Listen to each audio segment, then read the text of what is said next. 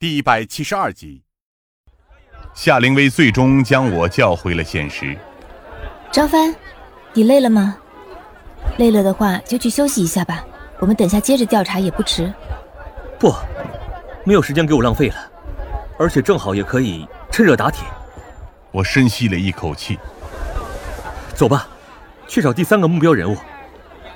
第三个地点，夏灵薇可谓是轻车熟路。因为这里赫然就是临海大学篮球校队的训练场。我知道现在不是说这些的时候，但这里确实一直都没有变过。夏灵薇怀念的看着四周。从我刚进学校开始，这里几乎就是这副模样了。的确，一个室内篮球场，一个紧邻着自行车雨棚的室外篮球场，加上一块不大不小的场地，这里几乎就是篮球队的一切。不过，夏灵薇曾经的校队教练早就已经退休，现在的教练是个看上去和我们年纪差不多的人，并且见到我们来了还相当紧张。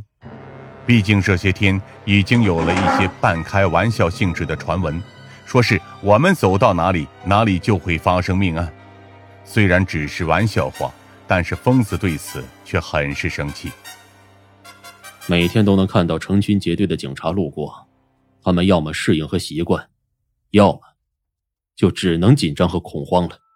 所幸我们要找的也不是教练，而是一个校队的学生，而且借助照片，我们迅速便找到了他。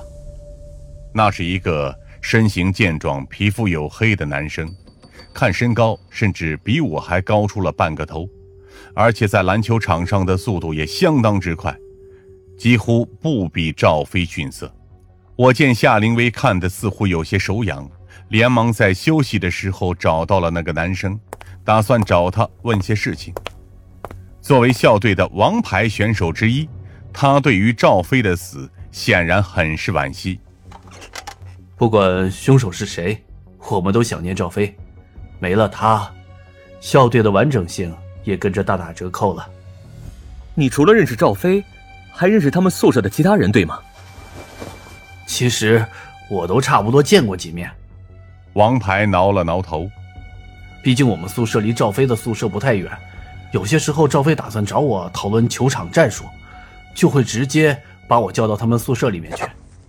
你对他们宿舍里的环境和关系怎么看？王牌选手这才咂了咂嘴，不好说。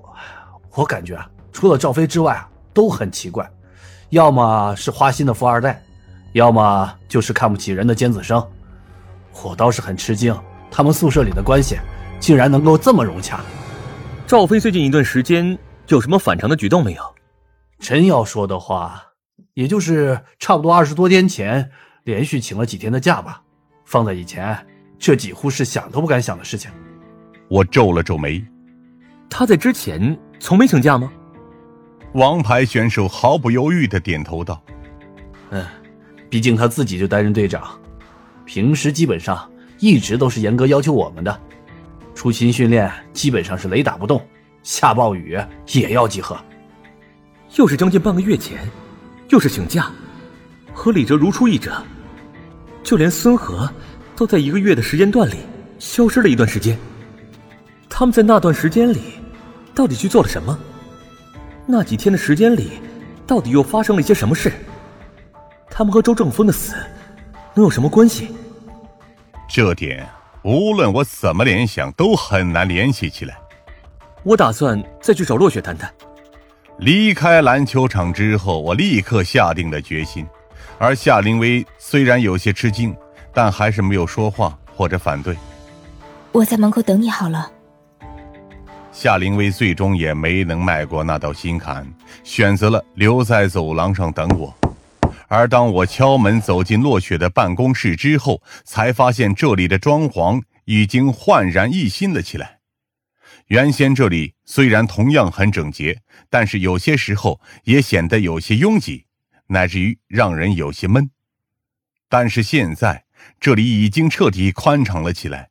许多不必要的装饰品都被送了出去，而落雪就坐在这样空旷的办公桌后面，正在安静的批改着学生的作业。啊，请随便坐吧，张警官，原谅我现在没什么时间来招待您。他戴着眼镜，冲我歉意的笑了笑，我则连忙摆手，自己坐在了沙发上。而且我也不好开口，因为落雪批改的很是认真，所以我只能硬等。大概十多分钟之后，他才轻轻的放下了笔。让您久等了。落雪深吸了一口气，转而才坐到了我的面前。这次没有倒茶，我也发现他穿的轻便了很多。虽然还是遮住了一些暂未消退的斑痕，但至少四肢部分和脖颈那里已经可以毫无顾忌的露出来。